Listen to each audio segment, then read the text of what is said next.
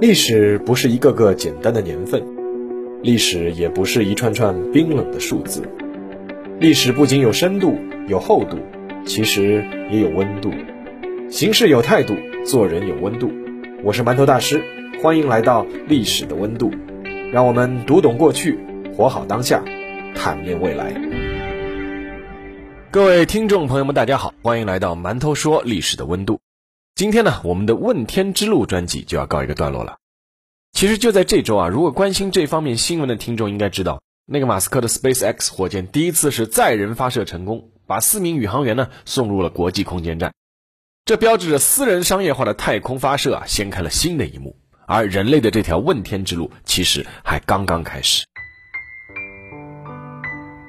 那么从今天开始呢，我们将回到一个过去的老专辑，什么专辑呢？啊，最近至少我身边人讨论的比较多的一个话题啊，就是美国总统大选。今年的这场大选真的是让我们这些吃瓜群众看的是比较过瘾的。所以今天呢，我们要重新回到的这个栏目呢，就是美国往事。我们再聊聊关于美国的那些事儿。今天的第一期呢，其实是不久前啊，我的微信公众号“馒头说”的一位读者发给我的一个问题。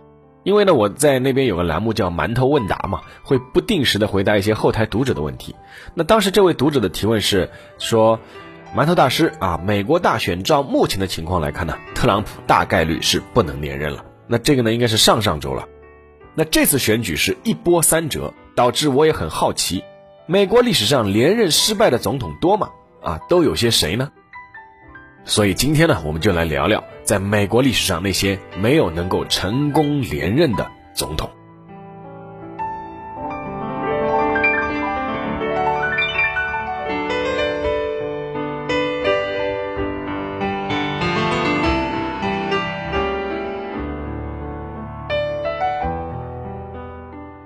其实啊，这位读者问的问题啊，有那么一点点大，为什么呢？因为美国自建国以来啊，从华盛顿开始到特朗普为止，一共呢是有四十五任总统，其中没能连任的，那我没仔细算过，但粗略一排摸，至少有十几个。但是呢，这个总统没能连任啊，其实是分好几种原因。第一种原因呢是客观原因，他不能连任了，比如说他在任上死亡了。那这个死亡其实还包括自然死亡和被刺杀。比如说，美国的第九任总统威廉·哈里森，他在宣誓就任总统后一个月，就因为感染了肺炎而去世了。他是美国历史上第一位死于任上的总统，也是任期最短的总统。那还有美国的第二十九任总统沃伦·哈定，虽然他的死因啊曾经有过争议，那我们之后的节目应该会说起他的。他是被很多人称为美国历史上最糟糕的一任总统。至于在自己的第一任任期里面就被刺杀的这个总统啊。有名的，比如说是第三十五任总统约翰·肯尼迪，对吧？这个我们都知道。相对没那么著名的有第二十任总统詹姆斯·加菲尔德，他在上任四个月的时候啊是被人刺杀了。那这个呢是第一种情况。那第二种呢，就是这位总统他主观上他是不愿意连任的。哎，不要觉得好像没这种总统啊。比如说创造了著名的这个克里兹繁荣的美国第三十任总统约翰·克里兹。他呢，就是在我们之前说到这个第二十九任总统沃伦·哈定病逝以后啊，他是接替的。他当时是副总统。那然后呢，他赢了选举以后呢，又做了一任。那按理说啊，他还可以再参加一任竞选，因为意外接任总统的这个副总统啊，要做满两年，他才算做过一任。其实我们这里再展开点说，其实华盛顿他开国这个总统，他做了两届以后他就退了。但是其实美国宪法是没有规定过啊，总统只能做两届。那么什么时候开始规定呢？就是在那个罗斯福二战期间，他是做到第四任的时候，他不是病逝于任上了吗？那么在他去世以后，美国宪法才规定啊，每一届总统他只能做两任。那这个克里芝呢，他当时就说啊，他说如果我再去连任一任的话，在白宫待的时间就太长了，所以说他就放弃了啊。你看就是这么任性。那这是第二种情况。第三种情况呢，就是这个总统他主观上是想连任的，也参加了竞选。但最终就失败了。那我觉得这第三种呢，可能比较符合我们今天要讨论这个情况，就是我想连任，但是呢没有能够连任，或者说是连任失败了。所以说，如果要把那些没有能连任的美国总统都聊下，那么今天的这期节目不知道要说多久啊。所以说，我们就围绕这个第三种来说，就是想连任但是没能连任的。而且呢，这第三种啊，我觉得是比较有意思的。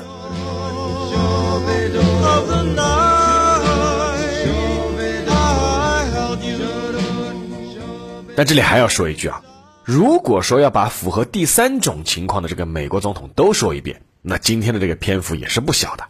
所以说呢，我就再切一刀，什么呢？就是以赫伯特·克拉克·胡佛为界，聊一聊他之后谋求连任失败的美国总统。胡佛呢是美国第三十一任总统，他的任期呢是一九二九年到一九三三年。为什么要以胡佛为界呢？因为我是想从一战后的美国说起。尽管美国是在十九世纪末的 GDP 啊就超过了英国，成为了世界第一经济大国，但是我个人觉得是在第一次世界大战之后，它才彻底成为了无可争议的世界第一强国。而相对于以往，世界第一强国的总统选举更能够引发全世界的关注。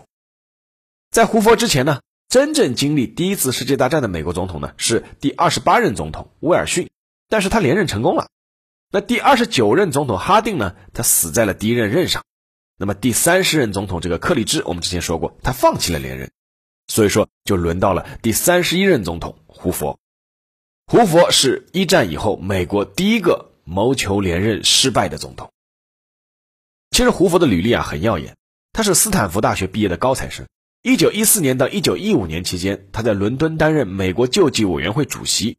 帮助了十二万名贫困的美侨返回祖国。战后呢，他又担任了美国粮食总署署长的这个位置。这几段履历啊，给他加分非常多。随后啊，他在克里兹政府啊担任商务部长，声望是更加高涨。胡佛是在一九二九年三月四日宣誓就任美国第三十一任总统的，当时他才五十五岁，可谓是年富力强，而且又经验丰富。《华尔街日报》当时在庆祝胡佛就职时发表的评论是这么说的。说，政府从来没有像今天这样与商业打成一片。毫无疑问，胡佛是一个很有活力的商业总统，他将是美国第一个商业总统。胡佛确实是在一片歌舞升平中是入主白宫的。当时的美国正处于空前的克里兹繁荣当中，胡佛自己也自信地认为，美国的经济制度已经被证明是完美无缺的，并且他表示。美国比以往任何国家的历史上都要更接近于最后战胜贫困。然而，事实很快证明，所谓的克里兹繁荣是一场资本主义经济危机酝酿的击鼓传花游戏。不幸的是，当花传到胡佛手里的时候，鼓声停了。更要命的是，胡佛在一九三零年为了兑现竞选时的承诺，就是要提高农产品的进口关税，以帮助美国农民。所以说，他就签署了著名的斯姆特霍利法案，扣响了全球经济大萧条的扳机，使得资本主义世界陷入了空前的经济危机。那我们的《美国往事》这个专辑的开篇的第一讲说的就是这件事情。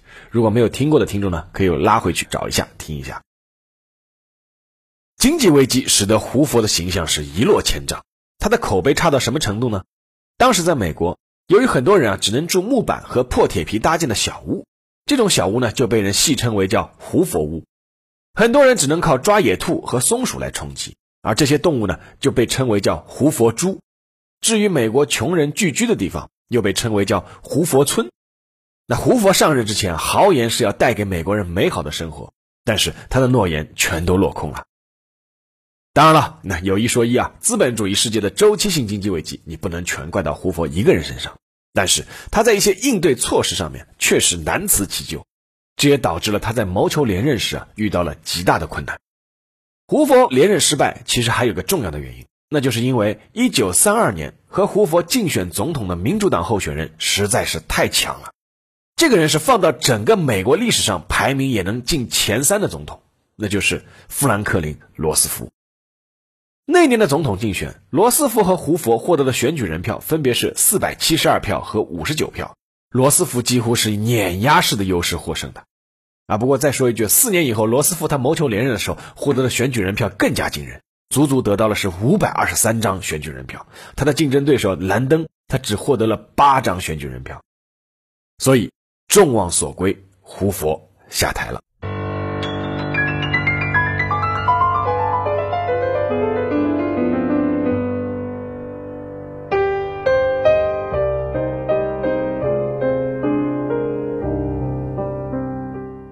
现在呢，轮到美国第三十八任总统杰拉尔德·福特了。福特在读密歇根大学的时候是校橄榄球队的主力中锋，他曾经率队是一年保持不败，他还拥有耶鲁大学的法学博士学位，他参加了二战中多场对日本的战役。这一切的光鲜履历，让他在后面的从政之路上是顺风顺水，一路高升。福特的命运呢，是和美国第三十七任总统理查德·尼克松紧紧捆绑在一起的。一九七二年，尼克松以访问中国的破冰等一系列政绩是震惊世人，声望是达到了巅峰。在这年他谋求连任的竞选中，他是一共获得了五百二十一张选举人票，而他的竞选对手民主党的麦格文只获得了区区十七张选举人票。但是，令人费解的是。即便是拥有如此压倒性的优势，尼克松居然还派人去民主党全国委员会的办公室，就是设在这个华盛顿的水门大厦，他去派人去侦查敌方的动态。结果，他的手下在安装窃听器并且偷拍有关文件的时候，当场被捕。这个就是轰动一时的水门事件。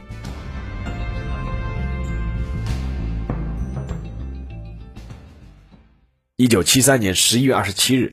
当时已经被全国口诛笔伐的焦头烂额的尼克松任命福特为副总统。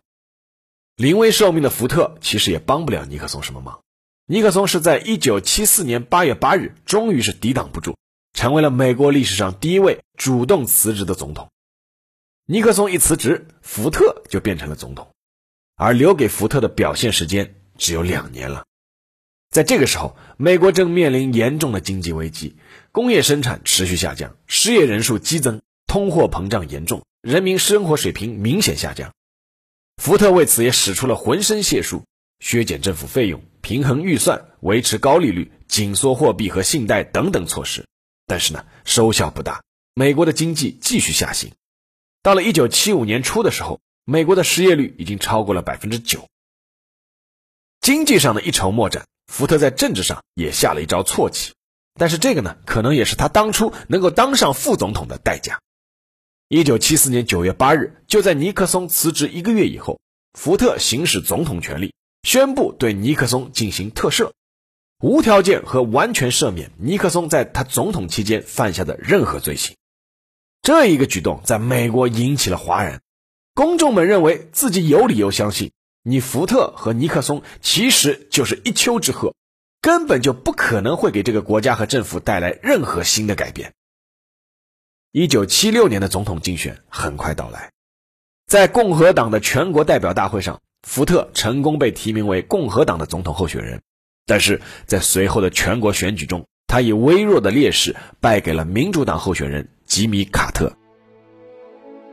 这场失败让福特创造了两个记录，第一个是他成为了一九三二年胡佛之后第一个。竞选连任失败的美国总统，第二个是他成为了美国历史上唯一一位没有经过选举就担任总统的人。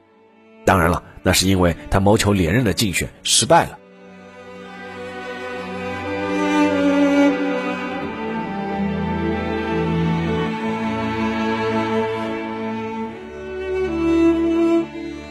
好了，现在来说福特的继任者，第三十九任总统吉米·卡特。卡特是在竞选中击败福特后就任总统的，但是呢，他似乎也无法摆脱福特的厄运，因为他也只做了一任美国总统。应该说，卡特的四年任期里面，美国在外交方面是颇有建树的。在卡特的牵头下，美国与巴拿马签订了《巴拿马运河条约》，埃及和以色列签订了关于和平解决中东问题的原则性协议，就是戴维营协议。进而呢，在第二年，两国又签订了《埃及以色列和平条约》。美国和苏联呢也签订了双边限制战略武器的条约。尤其值得一提的是，中美正式建交就是在卡特的任期内完成的。一九七八年，卡特在没有征询国会或要求国会同意的情况下，就宣布与台湾当局断交，转而和中华人民共和国建交。一九七九年一月一日，中美建交公报正式生效，中美正式建交，结束了两国长达三十年的不正常外交关系。但是，卡特在国内经济问题的解决上还是一筹莫展。在卡特的任期内，美国的通货膨胀率是逐年上升，1976年是百分之六，1980年已经上升到了百分之十二以上，失业率是高达百分之七点五。而影响卡特连任的最关键一刀，还是来自外交。一九七九年十一月四日，伊朗的一群学生冲入美国在德黑兰的驻伊朗大使馆，扣留了六十六名美国外交人员。随后呢，这个行为得到了伊朗政府的认可，这就是著名的伊朗人质危机。那我在馒头说微信公号里专门写过这篇文章，有兴趣的听众呢可以去搜一下，这个题目叫《逃离德黑兰》。在处理这场危机的过程中啊，卡特一直主张避免与伊朗政府直接冲突。而是要通过谈判的方式寻求人质的释放，结果这场事件从一九七九年十一月四日一直拖到了一九八一年一月二十日，长达四百四十四天。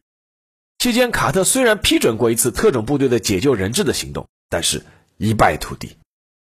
这场人质事件引发了美国民众对卡特的强烈不满，也成了他在一九八零年谋求连任的选举中。败给了共和党候选人、三流演员出身的罗纳德·里根的重要导火索。令人唏嘘的是，一九八一年一月二十日，也就是伊朗送还所有被扣押人质的那天，恰恰就是里根宣誓就任总统的日子。那这背后呢，固然也有这个伊朗当时已经陷入这个两伊战争的泥坑了，伊朗希望送这个礼包给里根。那其实还有一种说法，说当时有不少人啊是认为里根的竞选团队与伊朗政府背地里是有勾兑的，就是你这个时候在卡特任期内你不能送还，要等我上了以后才送还，因为你一直不送还人质，对卡特政府是一个打击。但是呢，不管怎么说，卡特在自己的任内没有解决这场危机，也确实是有不可推脱的责任。卸任后的卡特呢，依旧积极投身国际和平事业，尤其是他和中国方面还是保持良好的互动。一九八一年，卡特夫妇访问中国。虽然他当时的身份已经不是美国总统了，但是依旧获得了极高规格的接待。时任国家主席的李先念在钓鱼台国宾馆设宴款待，时任中央军委主席的邓小平也亲自接见了他们。二零二零年八月五日，卡特通过中美民间外交视频对话致贺信，表示美国与中国的接触政策使两国和世界享有空前的和平与繁荣，尽管存在分歧。两国仍能够在诸多领域展开合作。大家注意一下时间啊，是二零二零年的八月五日。尽管只做了一任总统，但是在二零零二年，卡特呢还是获得了当年的诺贝尔和平奖。啊，对了，卡特如今呢已经是九十六岁了，他依旧健在，他也是目前在世的最年长的美国总统。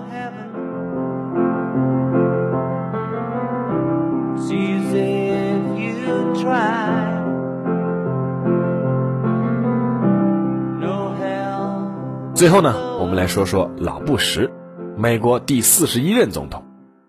老布什全名是叫做乔治·赫伯特·沃克·布什，因为他的儿子乔治·沃克·布什后来也当了美国总统，所以说呢，为了区别起见呢，我们叫他老布什，叫他的儿子呢是叫小布什。老布什在任期间可以说真的是拿到了一副好牌，至少在外交上面是这样的。在老布什的任内，东欧已经发生了巨变，苏联发生了解体。一度与美国对峙的共产主义阵营遭受了巨大挫折，以至于日裔美国人福山发出了著名的那个历史终结的论断，就是他说，历史的发展只有一条路，就是西方的市场经济和民主政治。而在另一方面呢，在一九九一年美国发动的对伊拉克的海湾战争中，布什授权的沙漠风暴行动取得了近乎完美的成功，在全世界的注视下。美国展示了用高科技武装到牙齿的军事打击力量，美国的声望和威慑力量都得到了空前的提升。然而，就在这样一个背景下，老布什却依旧没有能够连任。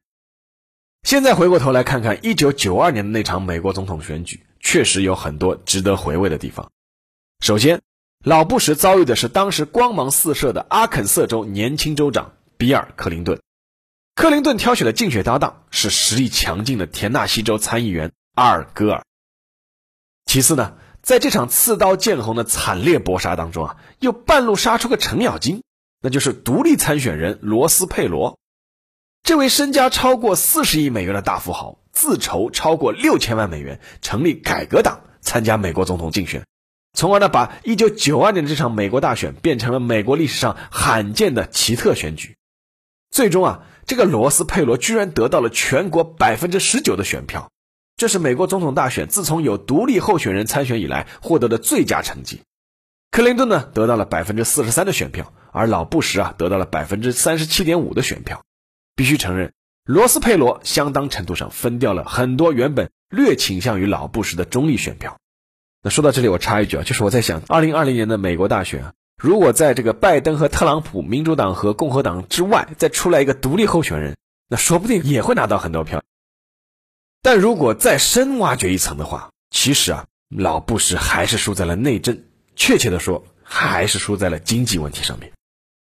一九九零年，美国的财政赤字已经是高达两千两百亿美元，是一九八零年时的三倍。全国各地经济复苏乏力，民众普遍对未来感到悲观。老布什解决财政赤字的措施是削减政府开支，但是在民主党控制的国会压力下，他最终还是使用了。加税这个办法，而这恰恰是违背了他竞选时的诺言。他当时竞选时是说不加税的，这就引发了美国民众的强烈不满。老布什确实有丰富的从政经验，但是他却无法改变历来美国总统赢得选举的一个实质性问题，什么呢？就是老布什他曾经嘲讽说过，就是嘲讽克林顿和格尔说，连我家的狗都比民主党的两个人懂外交。但是当时的克林顿阵营立刻就反唇相讥，留下了那句著名的话，也就是美国总统一般能获胜的这个实质问题。那句话是什么呢？就是“笨蛋，问题是经济”。因为经济，老布什只做了一任总统。同样值得一提的是，老布什和中国的关系也是不错的。早在1974年，老布什就带着他的夫人芭芭拉来到了北京，出任美国驻华联络处第二任主任。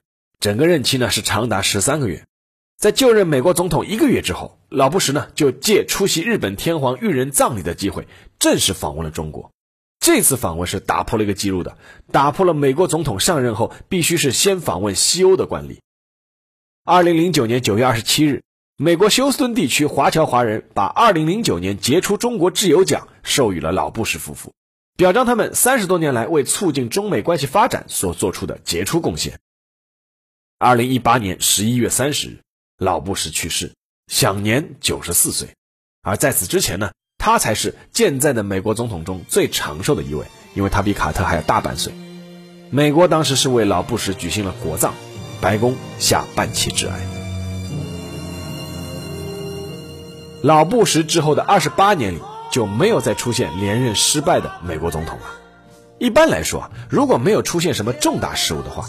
美国总统基本上都是能连任的，即便是老布什的儿子小布什，虽然他在任期间美国民众其实对他批评声音也很大，但是呢，在那次连任的竞选上面，他还是涉险过关了。那直到这一次，不出意外的话，应该是轮到特朗普了。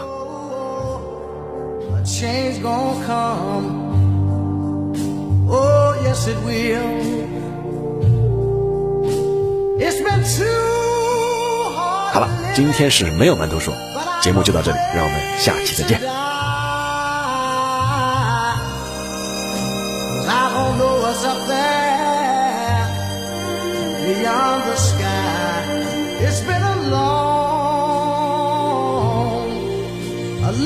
Somebody keep